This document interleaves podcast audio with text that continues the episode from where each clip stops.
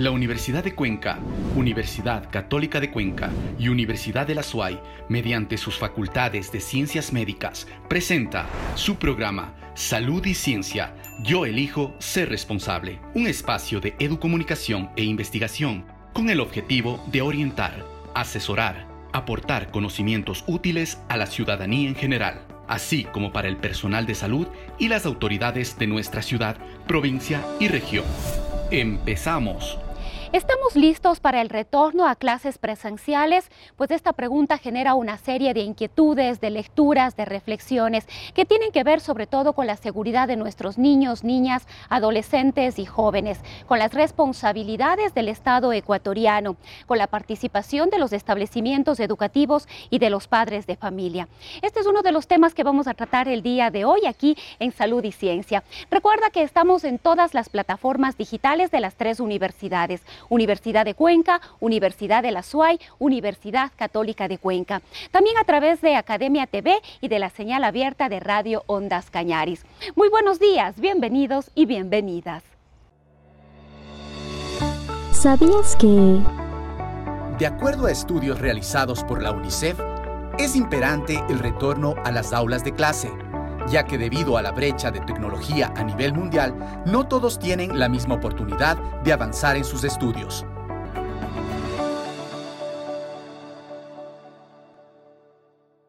Son varias las consideraciones a tomar en cuenta para el retorno paulatino a las aulas de clase. Varias son las circunstancias que debemos considerar y para ello vamos a dialogar con la doctora Carola Cedillo. Ella es pediatra y tiene una subespecialidad en infectología pediátrica. Le damos paso enseguida a nuestra compañera Jessica Buccelli.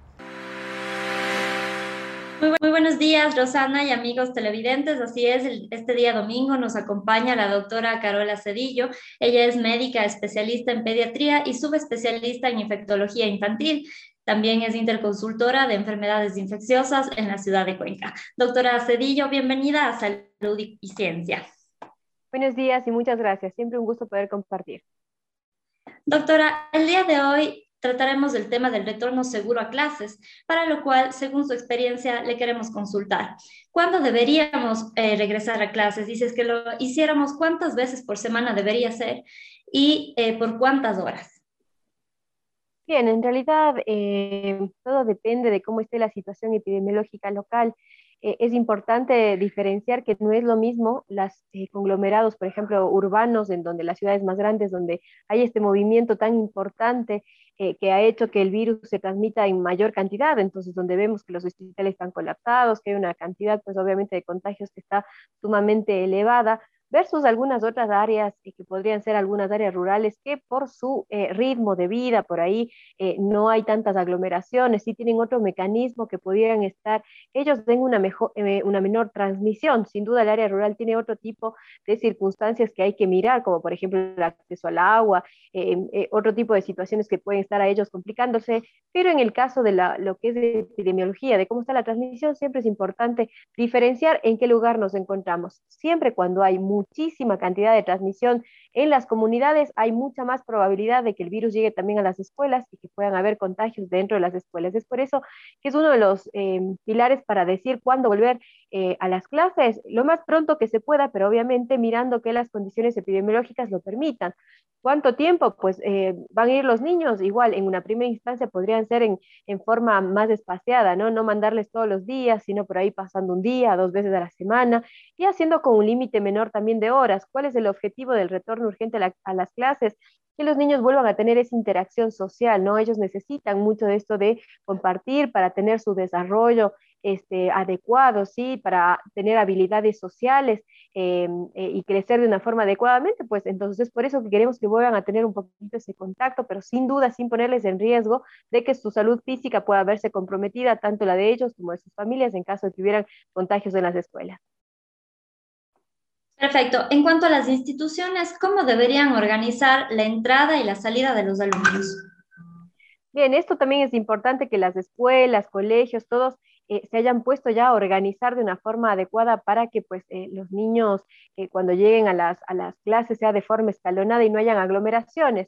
Ya sabemos que siempre todo lo que es al aire libre, ¿no es cierto? Si la entrada puede ser en un lugar que es al aire libre y sin aglomeración, va a ser la mejor eh, forma, pues obviamente para que vayan entrando de forma escalonada y que no sea la entrada o la salida en ningún momento de la escuela sea una eh, un momento donde puedan aglomerarse los niños, debido a que ese puede ser un momento que puedan darse los contagios. Es por eso que se tiene que prever eh, cortes, que son las cortes por ahí, inclusive que no todos los niños vayan eh, los mismos días, ¿no? Se pueden ir haciendo grupos más pequeños que pueden ir y también eso con los horarios tanto de entrada como salida. Sería más una cuestión de organización en las instituciones para que esto se cumpla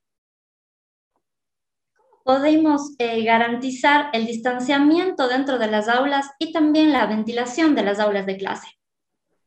Bien, eso también pensando en el tema anterior, ¿no es cierto? Si organizamos cortes, ¿no es cierto? Nos da la posibilidad de eh, mantener ese distanciamiento de un metro y medio que puede haber entre niños, ¿no? Em, obviamente, si yo tengo una escuelita que tienen 10 niños y tengo un espacio bien grande, ¿no es cierto? Puede ser que no haya ningún inconveniente, pero hay otros lugares que tienen muchos más eh, cantidad de estudiantes y que no tienen los espacios tan amplios. Entonces es por eso que se puede ahí dividir en grupos, ¿no? Unos grupos que van unos días, otros grupos que van otros días, y esos niños van a compartir solo entre ellos, sería lo indicado, ¿no? Que eh, no estén en contacto con otros grupos fuera de las, de las clases, ¿sí? que sea una burbuja, es decir, que sea un eh, círculo específico, un grupo específico de, de, niños que están compartiendo para que en caso de que pueda llegar a haber en algún momento algún contagio, eh, todo ese grupo va directamente a un aislamiento versus si ellos están compartiendo en el recreo en otros momentos con otros grupos de niños, pues realmente ahí sí nos dificulta pues poder hacer un aislamiento eh, adecuado.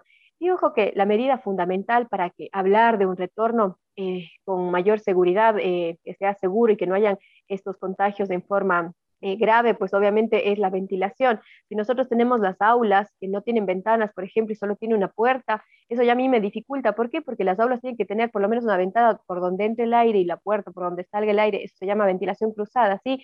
Para que haya un movimiento del aire y no se quede dentro del aula estancado el aire. Sabemos actualmente que el mecanismo principal de transmisión de COVID no es como pensábamos al principio, ¿no? Que solo las gotitas y que por ahí este, las superficies, realmente las superficies han perdido la, la posibilidad realmente de tener contact, eh, contagio, sino más bien se trata del aire. Las gotitas de estas mm, chiquitas que se quedan flotando en el aire son las que probablemente puedan darnos los contagios. Es por eso que la ventilación, esta ventilación cruzada nos garantice que no se quede estancado el aire y así no hayan los contagios. Así que eso es uno de los pilares que hay que mirar que en toda escuela se cumpla que hay que tener ventilación. En caso de que yo no tenga ventanas, hay que ver otras medidas. Pueden haber filtros que recambian el aire, pueden haber medidores de CO2 que me van avisando cuando el aire ya empieza a concentrarse. Entonces, son algunas medidas que dependiendo en dónde nos encontramos y la posibilidad que tenemos eh, de hacer esfuerzos, pues eh, podemos ir logrando eh, hacer que esto se vuelva más seguro para las niñas, niños y adolescentes. Perfecto, doctora. Eh, yo pienso que un tema muy importante es el tema del, recreo para los niños. ¿Cómo debería ser organizado eh, el recreo ahora y qué pasaría en este caso con los bares y los comedores que antes se disponían en las escuelas? Y en el tema del recreo, por ejemplo, eh, ahí igualmente se, debería tratar de organizar, ¿no es cierto?, para que los grupos eh, por cada grado, por cada aulita, ¿no es cierto?, tengan un espacio específico para que no se vayan a mezclar con los otros niños. Eso es por lo, que les mencionaba anteriormente. Puede ser que en algún momento haya un contagio, eh, que haya un caso positivo, sí, entonces es muy difícil si es que yo no tengo a los grupos que no se están mezclando entre ellos a quién directamente este, mando aislamiento, sí, qué medidas tomo en el momento de pruebas, ¿no es cierto? Se vuelve una cosa complicada cuando hay muchos niños que están en contacto, versus que si están en grupos, ¿no es cierto? Y se les asigna, qué sé yo, para los diferentes grados, los diferentes espacios que pueden haber en las escuelas, obviamente igual que jueguen, pero dentro de su grupo y que intenten, pues obviamente, mantener un poquito las medidas, sobre todo cuando van a comer también, ¿no es cierto? Que estén distanciados, porque ese es el momento en que van a estar sin mascarilla, que estén al aire libre, que coman alguna cosa, eh, y obviamente en el caso de los bares, en una primera instancia se sugeriría por ahí de que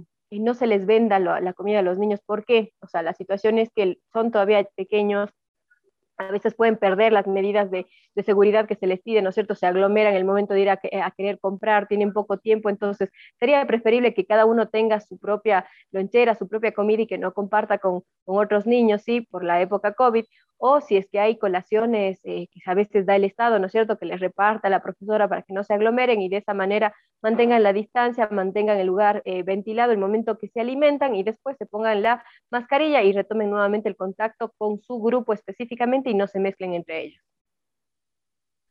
Otro lugar concurrido, doctora, eh, y también importante en las instituciones son los baños. ¿Cómo deberían funcionar?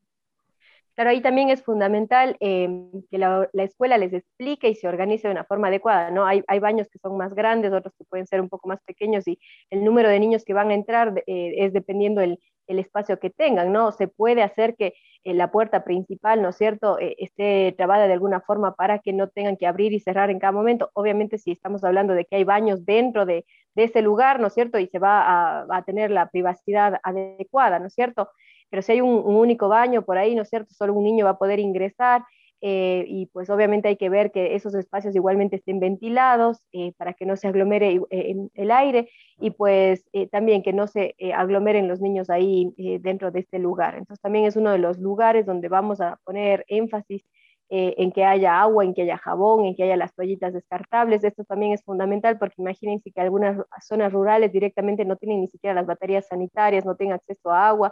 Entonces, eh, hay que poner todo el énfasis para ver cómo podemos equiparar y que todos los niños, niñas de diferentes áreas, sean del área pública, del área privada, zonas rurales, urbanas, vayan a tener el misma, la misma posibilidad de acceso seguro al retorno a clases. ¿Usted piensa que se deberían realizar pruebas esporádicas tanto a los docentes como a los niños?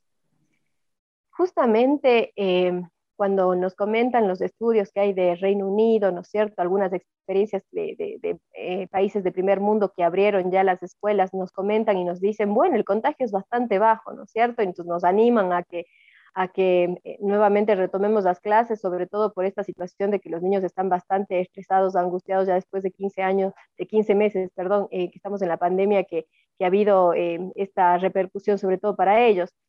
Pero la situación eh, es que, por ejemplo, en estos países se tiene una estrategia bien eh, amplia sobre testeo, ¿no? Entonces, justamente hay un testeo inclusive de dos veces a la semana para las personas que asisten, ¿no? Para todo lo que es el personal educativo y para los niños o adolescentes que quieran hacerse, ¿no? Tienen libertad de poder hacerse esas pruebas. Entonces, esto le da muchísima más seguridad eh, al retorno escolar. obviamente uno es consciente de que en nuestro país no siempre vamos a tener la posibilidad de tanta cantidad de pruebas, pero sí es necesario que nuestras autoridades se pongan a pensar en conjunto de qué estrategia se puede implementar para hacer algún testeo esporádico, ¿sí? Porque hay muchos niños que igual eh, van a ser algunos asintomáticos, ¿sí? Y en otros casos también los que tengan síntomas, ojo que los niños pueden tener inclusive cinco o seis resfríos al año, eh, cuadros con fiebre, entonces eh, si vamos a, cada vez que va un niño con fiebre, que tiene un niño fiebre, vamos a aislar a todo el grupo, bueno, vamos a, a pasar aislando muy seguido, entonces por eso es importante saber que si un niño se enferma, a ver, tiene o no tiene COVID, hacer estas pruebas, e inclusive buscar las pruebas que son más fáciles de acceso para los niños, las que son en saliva, porque claramente el hisopado es eh, bastante eh, invasivo para lo que es la niñez y muchos padres no les gusta hacerles por eso el hisopado, ¿no? Entonces pruebas en saliva pueden ser, pruebas en pool, que se llaman, ¿qué es el pool? Cuando se mezclan varias muestras y se les pasa una única prueba para mirar realmente justo eh, que no haya algún caso por ahí no identificado. Entonces hay algunas estrategias que se pueden considerar siempre que haya una voluntad de querer pues darles mayor seguridad. Perfecto, ya nos había contado un poquito qué podríamos hacer si es que se detecta un caso COVID, pero quisiera que nos, que nos diga paso a paso qué correspondería hacer si un alumno o un docente presentan síntomas o contraen el COVID-19. Claro, si llega, por ejemplo, un niño que durante, el, eh, no sé, en la casa no se dieron cuenta de que tenía fiebre y es en la escuela, por ejemplo, que tiene el, el, el, cuadro febril y es ahí donde nos damos cuenta, lo primero que hay que hacer es aislar a ese niño, ¿no es cierto? Eh, obviamente igual con su mascarilla, ponerle en otro lugar hasta pues eh, a poder hacer el diagnóstico, ¿no es cierto? Hacerle una prueba. Sería bien importante que las mismas escuelas tengan disponibles las, las pruebas que se pueden hacer allí mismo, ¿no? O sea, porque hay las pruebas de hisopados que son de antígenos y que uno las puede hacer en las mismas instituciones siempre y cuando recibiendo una capacitación. Entonces, si se detecta, por ejemplo, que es COVID el alumno, la alumna, eh, ese grupo tiene que ir aislado, pueden ser 10 a 14 días, dependiendo del protocolo que se haya instaurado. Eh, si alguno de los niños durante ese tiempo igualmente presenta síntomas, tendría que hacerse también eh, pruebas. Y dentro de las mismas familias avisar que, bueno, están aislados para que obviamente tengan las precauciones en caso de que lleguen a contagiarse, no contagien al resto de sus familias. Igualmente, en el caso de los profesores, cuando hay un profe que da positivo, hay mucha más posibilidad de que los niños también se hayan contagiado, mayor cantidad, ¿no es cierto? Es por la disposición de cómo está el aula. El profesor está, ¿no es cierto?, eh, parado, direccionado hacia los alumnos, eh, obviamente si estuvo con ventilación y con eh, separado de los niños, eh, hay la posibilidad de que se contagien en menor probabilidad, pero siempre el profesor sobre todo va a tener mayor posibilidad de contagiar a los alumnos, más allá de que los niños entre ellos también puedan contagiarse algunos, ¿no? Entonces, hay que hacer el cerco epidemiológico que se llama, proceder a las pruebas y aislar a esa burbuja, pues para que no se contagien em, entre ellos o estén aislados hasta ver cuál de ellos pues, obviamente está contagiado y, y quiénes no. Cuando ya estén todos descartados, pues obviamente pueden volver nuevamente a, las clases que estaban teniendo anteriormente. Perfecto, doctora. Para finalizar, denos unas recomendaciones para los padres que están considerando enviar a sus hijos a las clases presenciales. Bien, en realidad a los padres de familia eh, nos corresponde primero, o sea, valorar cómo están todas estas situaciones, cómo vamos a movilizar a los niños también es importante, no ver el transporte, porque si yo me movilizo en transporte público y me voy en los buses que están totalmente llenos, que no tienen distanciamiento, que no tienen ventilación, o sea, estoy perdiendo la posibilidad de que sea un retorno seguro porque voy a contagiarme eh, como padre de familia, el alumno o directamente también el docente. Entonces, todas esas cosas hay que ir mirando cómo están las situaciones locales, epidemiológicas, las condiciones de las diferentes instituciones, trabajar en conjunto para que esa unidad educativa pueda nuevamente eh, funcionar eh, de una manera eh, segura para los niños, ¿no? Adicionalmente es una responsabilidad para todos los quienes convivimos con niños, ¿no es cierto? asumir este, este rol de ser más responsables que nunca, ¿no? Porque si yo como padre de familia me encuentro saliendo, no sé, me voy a fiestas, me voy al gimnasio, me voy a lugares donde puedo contagiarme más allá de mi trabajo, que es una situación diferente, ¿no es cierto?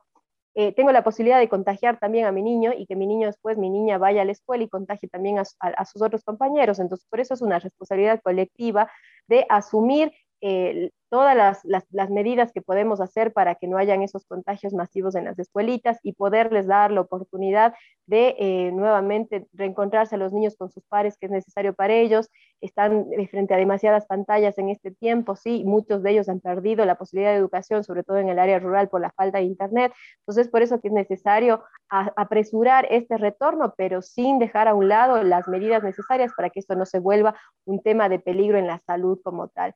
Entonces, obviamente, enseñarles a los niños todo lo que es el tema del lavado de manos, usar bien la máscara, ellos, ellos van a aprender bien, sí, pero también poner nuestra corresponsabilidad para mirar que estas instituciones puedan funcionar bien y poner también, pues, de nuestra parte para que nuestros niños dentro de casa no se contagien.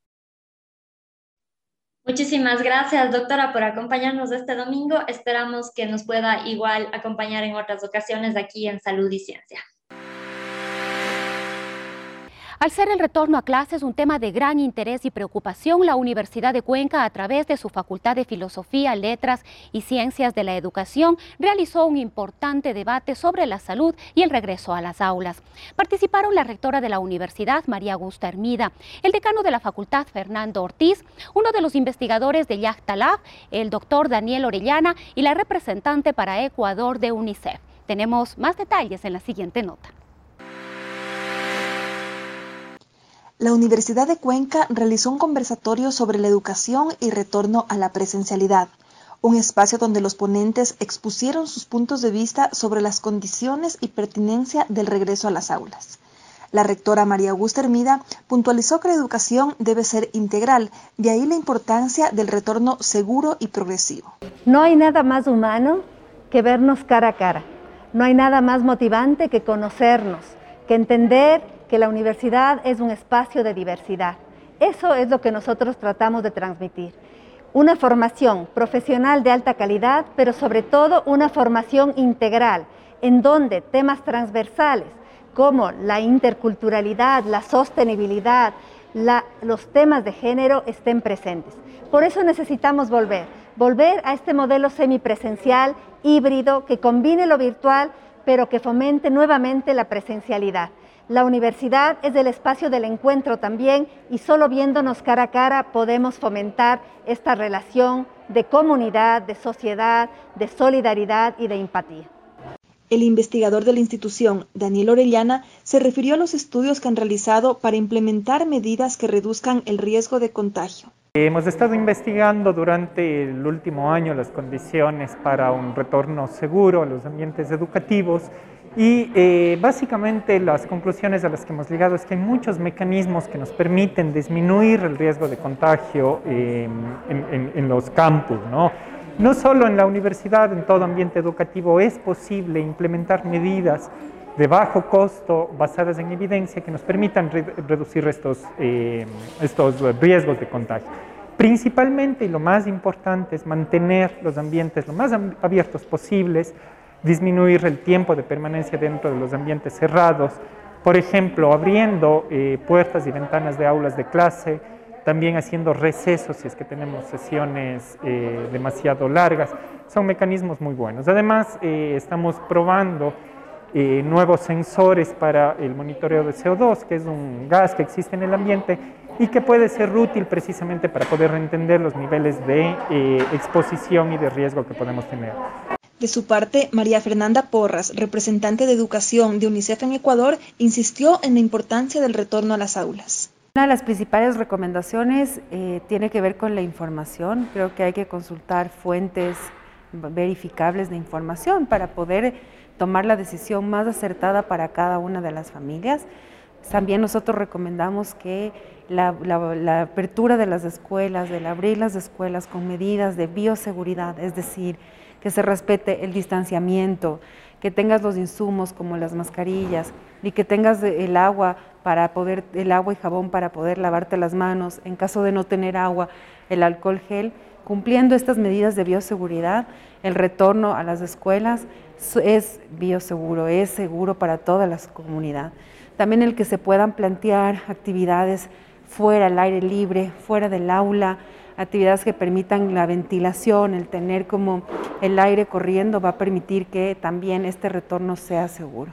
Y por supuesto creo que lo más importante es también la responsabilidad que tiene que tener toda la comunidad para este retorno, cuidarnos de manera, de manera colectiva, el ser responsable con las acciones que generamos y hacemos y también acompañar a los niños y niñas que han sufrido las secuelas tan graves de este cierre de las instituciones educativas.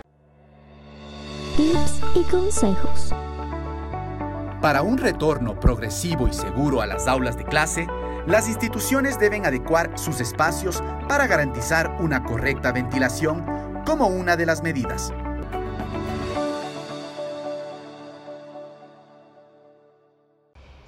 El plan de vacunación continúa desarrollándose en todo el territorio nacional. Sin embargo, el número de casos ha llegado a una meseta en la que aparentemente estaría estabilizado. No obstante, las unidades de cuidados intensivos continúan al límite y también hay casos de hospitalización y se registran nuevos casos positivos cada día. Vamos enseguida a revisar las cifras con el doctor Fray Martínez. Jessica, adelante. Así es, Rosana, nos encontramos ya con el doctor Fray Martínez Reyes, quien hará un análisis de la COVID-19 en la provincia de La Suay con algunos datos a nivel nacional. Doctor Fray, bienvenido. Muy buenos días. Estamos una vez más para analizar la información sobre la COVID-19 en nuestra provincia a nivel del país, algunos datos que siempre son importantes recabarlos para poder entender mejor el comportamiento de la pandemia y cómo está el control del problema a nivel de nuestro país, de nuestra provincia y a nivel mundial. Hay detalles interesantes cuando se comparan las curvas epidémicas. Nosotros tenemos una curva epidémica que corresponde al país y también una curva epidémica que corresponde a la provincia de la Suay. Habíamos señalado que lo que se produce en la provincia de la Suay no es precisamente el reflejo de lo que sucede a lo largo de los tiempos en el país. Hay algunos momentos de coincidencia, como por ejemplo nosotros vemos en el mes de enero, en donde los picos se elevaron tanto a nivel del país como a nivel de nuestra provincia. En agosto y en septiembre del año anterior es cuando la provincia de la Soy vivió los picos más altos. Pero en estos últimos tiempos lo que vemos es lo siguiente. La curva epidémica a nivel del país en estos últimos tiempos, hablamos de abril, mayo, lo que va del mes de junio, tiende a descender. Sin embargo, en la provincia de la Suay tiende a mantenerse. Esta meseta, esta horizontalidad que de alguna manera generen problemas, eh, y que se ha traducido ya en el hecho de que nuevamente las unidades de cuidados intensivos tienen listas de espera.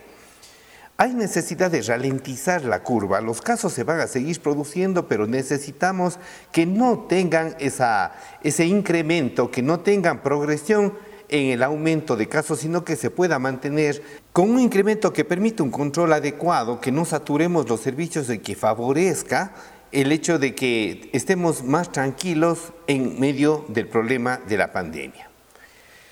Entonces, en función de eso, la letalidad hasta el 2 de junio del 2021 se mantiene en 2.22, un ligero descenso, un ligero descenso en nuestras provincias, pero recordemos que en las mejores épocas nosotros estuvimos por debajo del 2% en cuanto a letalidad por COVID-19. Insistimos en esto por cuanto la vacunación todavía necesita eh, tomar camino, aceleración para que se vacune a toda la población. Hacemos un llamado a la gente, por favor, en el hecho de acudir a las convocatorias, es necesario que aprovechemos la oportunidad de inmunizarnos contra el SARS-CoV-2. También es necesario que las autoridades de salud delineen estrategias para que los sitios de vacunación no queden vacíos solamente en base a convocatorias, sino podamos ampliar la demanda espontánea en función de poblaciones con algunas delimitaciones precisas. Nosotros tenemos que hasta el 13 de junio se ha vacunado el 6% de la población total con dos vacunas, con las dos dosis, y sabemos que las dos dosis son necesarias para alcanzar la inmunidad adecuada para hacer frente al problema. Sobre los efectos colaterales de las vacunas que se ha hablado, digamos, con alguna intensidad en estos días. La Agencia Española de Medicamentos y Productos Sanitarios ha publicado el martes 15 de junio un nuevo informe de farmacovigilancia sobre vacunas COVID-19. En este sexto informe se recoge que hasta el 30 de mayo se han declarado 24.491 notificaciones de acontecimientos adversos de los o de las 26.227.825 dosis que se han administrado en España, lo que supondría 93 notificaciones por cada 100.000 dosis administradas. Eso es necesario entenderlo. Todo medicamento tiene algún efecto colateral, a veces más intenso, otras veces menos. Algunas personas son más susceptibles, pero eso no tiene que motivarnos a, renunciar a la segunda dosis de la vacuna o a una vacuna en particular. El 70% de las dosis administradas correspondieron a la Pfizer, el 19% a AstraZeneca, el 9% a Moderna y el 2% a Janssen. La mayoría de las notificaciones corresponden a personas entre 18 y 65 años y mayoritariamente a mujeres. De las 24.491 notificaciones realizadas, 4.659 fueron consideradas graves, es decir, que requirieron hospitalización. Insistimos en eso. La frecuencia de efectos adversos es muy, muy baja en relación con la población vacunada. Regresamos a clases y hay que tener presente lo siguiente. En un aula de 54 metros cuadrados con 24 alumnos, la situación más peligrosa se daría si la ventilación no existe y la persona infectada sea el profesor. Ventajosamente, los docentes en nuestro país ya están vacunadas. Entonces, si pasaran dos horas sin que una persona, sin que el docente se vacune y sin tomar ninguna medida, 12 alumnos, es decir, el 50% se contagiarían. Pero en la actualidad, si todos llevan mascarillas, solo 5 se podrían contagiar. Y además de esto, tenemos que tener en cuenta lo siguiente. Hay necesidad de ventilar la sala de clases durante la lección. Después de una hora, es necesario que las personas que están dentro del aula de clase salgan, permitan una ventilación completa para luego de eso volver a la actividad durante una nueva hora. Si eso se hace, el riesgo se desploma de manera notable. Contribuyamos entonces con todo lo que hemos visto, por favor, contribuyamos a mantener las medidas de control y hacer lo que nos corresponde para evitar que la pandemia nos genere más problemas de los que ya ha producido. Muchas gracias. Agradecemos al doctor Fray Martínez por la valiosa intervención de este domingo. A continuación daremos a conocer los datos estadísticos emitidos por el Ministerio de Salud Pública. En la provincia de La Suay, 24.026 casos confirmados, 494 fallecidos. A nivel nacional, 441.108 casos confirmados, 407.512 casos recuperados. De esta manera damos por finalizado nuestro segmento. Continuamos contigo, Rosana. Muy buenos días. Muchísimas gracias a Jessica y al doctor Frey Martínez por entregarnos cada semana el estado situacional de la pandemia en Cuenca a nivel nacional y también, por supuesto, algunas referencias de carácter internacional. Con esto llegamos al final de nuestro programa, de la edición de Salud y Ciencia de esta mañana. Somos Universidad de Cuenca, Universidad Católica de Cuenca y Universidad de la SUAY. Que tengan un excelente día.